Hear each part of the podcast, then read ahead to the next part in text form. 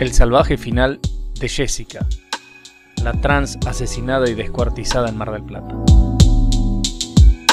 Jessica tenía 29 años, se hacía llamar Jessica, pero ese no era el nombre al que respondía en su infancia.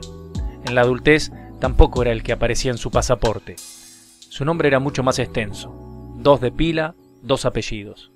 Jessica era la manera en la que había decidido que la conocieran para conseguir una correspondencia con lo que sentía. No era ya aquel hombre ecuatoriano, sino lo más próximo a una mujer de ninguna parte. Cierto día, mientras las acechanzas del hambre arrinconaban a su familia en el cantón de Machala, se travestió y empezó por buscar el camino que le reportara dinero. Vio en Argentina su horizonte. No alcanzó, porque el futuro se esconde en nociones generales a ver su muerte. Era Jessica para el mundo de la prostitución y Carlos Enrique a Córdoba para el Poder Judicial argentino, el mismo que resolvió penar con prisión sus delitos y que debía ocuparse de investigar su estremecedor asesinato. Claro que, con una paradoja, el crimen de Carlos Enrique a Córdoba tuvo como víctima a Jessica, porque a la travesti Jessica fue a quien encontraron descuartizada dentro de dos bolsas de consorcio negras a las puertas de un restaurante el 20 de julio de 2008 en Mar del Plata. Fue un militar de 39 años el que descubrió el escabroso bulto a las 7.35 de la mañana del día del amigo, mientras se dirigía a buscar su automóvil a una cochera. Primero vio en la vereda del restaurante Langostura de Urquiza y Juan B. Un rojo intenso en contraste con el plástico negro y pudo haber pensado que se trataba de restos de carne que el cocinero de Langostura había sacado para que el basurero los recogiera. Pero enfocó mejor su mirada y distinguió que lo que sobresalía era una mano humana. Logró contenerse y llamar a la policía. El frío hacía resoplar aliento condensado a cada uno de los que hasta la escena del crimen llegaban y los hacía ver como pequeños dragones bufando contra la perplejidad. El fiscal Mariano Moyano, los jefes policiales, un periodista, varios vecinos. Era domingo y no había clases. Tal vez lo único amigable aquel día del amigo, porque las bolsas con los restos descuartizados de Jessica estaban tiradas en una vereda distante a solo 200 metros de dos escuelas. En verdad, eran las partes de una persona cuya identidad se desconocía y habría de establecerse provisoriamente en una sala de autopsia por la memoria de un policía. Los peritos forenses depositaron los restos en la mesa de metal y confirmaron a primera vista algunas impresiones advertidas en la escena del crimen. A ese cuerpo no le faltaban partes. El descuartizador había realizado su tarea sin precisión ni utensilios de corte bien afilado, pero había decidido mantener junto todo el cuerpo, y con deliberada maniobra, o torpeza vaya uno a saber, deshacerse de él en un lugar a la vista de todos, para que alguien lo encuentre. La comisaría novena, con jurisdicción en el lugar del hallazgo, envió a un par de sus miembros a observar la autopsia, entre ellos al teniente Carestía. De solo 26 años, el policía observó el rostro de la víctima y creyó reconocer en él los mismos rasgos de una travesti que meses atrás había aprendido en la vía pública. Entregó los datos y en ese momento comenzaron a apilarse los primeros ladrillos que edificarían un pasado cuyo límite era la madrugada del día del amigo. Viajar hacia lo remoto para poder regresar al instante previo de la barbarie fue la intención de los investigadores, avistar en esa regresión al asesino y poder detenerlo. Sabían entonces que habrían de sumergirse en un submundo de violencia, droga y prostitución. El policía Carestía aseguró en su corazonada que la víctima era la travesti Jessica, Mientras se aguardaba el resultado de la base de datos de huellas digitales, el aporte del policía sirvió como anticipo. La travesti a la que hacía referencia había sido demorada el 17 de abril del mismo año por una pelea en la esquina de Alcina y Brown. Esa travesti era conocida como Jessica y su identidad jurídica era Carlos Enrique Puyúa Córdoba. Aquel día, el 17 de abril, a las 19 horas, Jessica había peleado con Fernando Kleinman un vendedor ambulante de 42 años con el que tenía una turbulenta relación amorosa. Eran conocidos por sus escándalos. El sistema AFIS, cuando aún no había finalizado la autopsia, procesó la huella obtenida de aquella mano en cuya muñeca se enroscaba una bombacha y confirmó que era Jessica. Asesinada por la barbarie del odio, la furia de la venganza o el impulso psicópata de un enfermo.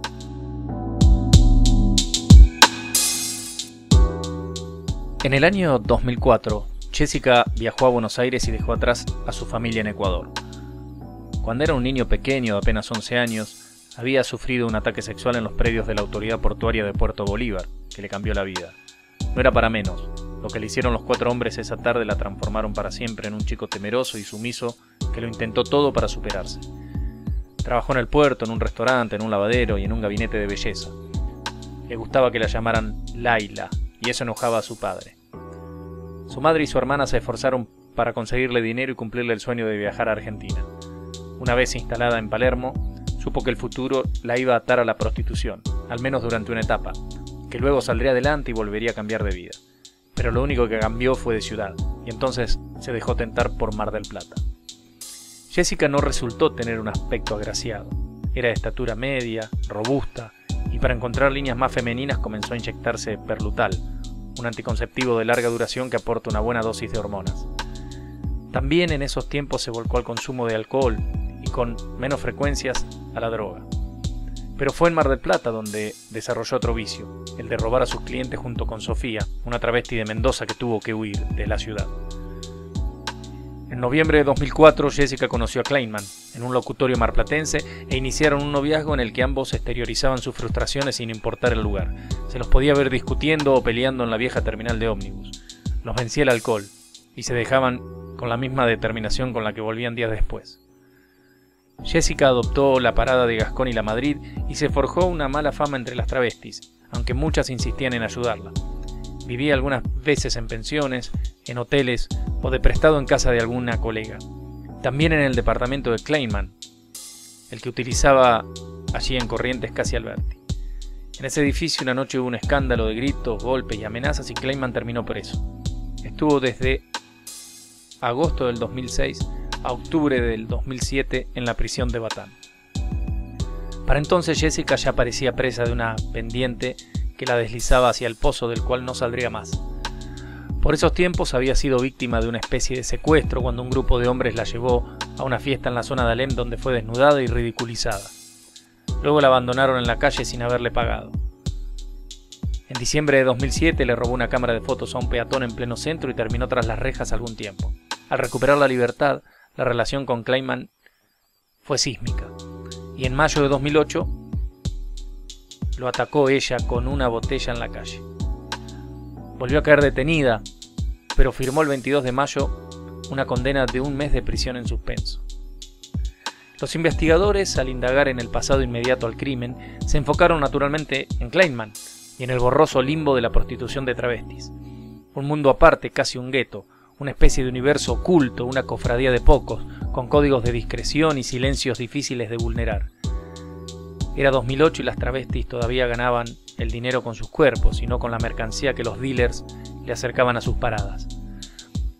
Así se supo que Jessica y Kleinman habían tenido una relación amorosa cimentada en la violencia, pero que estaba acabada al momento del asesinato, aunque Jessica insistía en retornar. De hecho, lo fue a buscar la semana anterior a morir y tembló el suelo.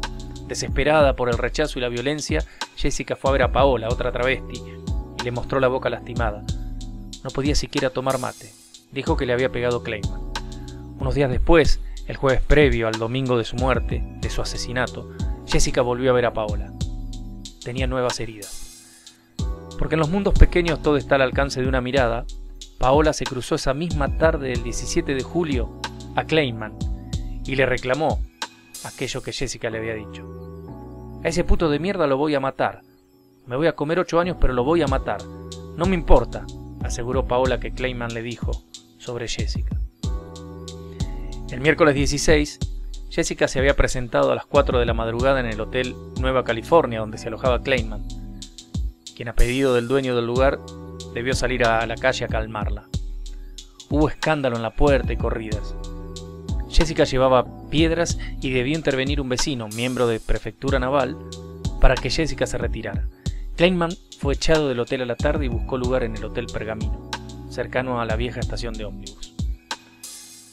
El sábado 19 a la tarde Jessica había logrado dar con la nueva dirección de residencia de Kleinman, pero la dueña del hotel la rechazó.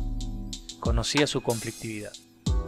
Para el fiscal Mariano Moyano esos datos surgidos de la declaración de Paola el día posterior al crimen y los antecedentes de violencia entre ambos, entre Kleinman y Jessica, fueron suficientes. Había un móvil, un motivo. El 22 de julio, un par de días después el hallazgo del cuerpo, Cayman fue demorado en la calle mientras un grupo de policía allanaba el Hotel Pergamino donde se alojaba. Había dos hipótesis. O a Jessica la había matado Clayman o algún cliente furioso por un robo. No existían otros canales de odio. Y de esos dos caminos, el de Clayman parecía allanado. Varios testigos dijeron que en la madrugada del domingo Clayman no salió del Hotel Pergamino. Llegó a las 20:45 del sábado con una bolsa de mandarinas y manzanas verdes y no salió más. A las 8 de la mañana pidió agua caliente. Según la autopsia, a Jessica la asesinaron y descuartizaron entre las 22 del sábado y las 2 del domingo, aunque este cálculo contiene una imprecisión porque hubo testigos que la vieron a las 4. De todos modos, por más equivocado que estuviese ese margen forense, Kleinman quedaba de inmediato fuera de toda sospecha. Él no había sido el asesino. Fue liberado el mismo día que lo habían detenido. Con esa línea de investigación agotada, hubo que centrarse en la actividad de Jessica, rehecha a partir de testimonios de otras travestis y algunos clientes. Nueve horas antes de que su cuerpo apareciera descuartizado a metros de la avenida Juan B. Justo, Jessica estaba en la parada de 20 de septiembre y 9 de julio, en el barrio de La Perla. Allí le comentó a Wanda que tenía que juntar 40 pesos para pagar el hotel, que en realidad era una pensión ubicada en 11 de septiembre y Salta, de la que se había ido sin pagar el viernes. Aceptó la oferta de un cliente y se fue, aunque regresó minutos más tarde. Ocho horas antes todavía estaba allí. Entre las 0.15 y las 2 del domingo, seis horas antes, se la vio en la parada de Gascón y la Madrid. Jessica le pidió un cigarrillo a Mariela. Minutos después, con su bolso negro al hombro, un cuidacoches la vio caminar por el centro de la ciudad.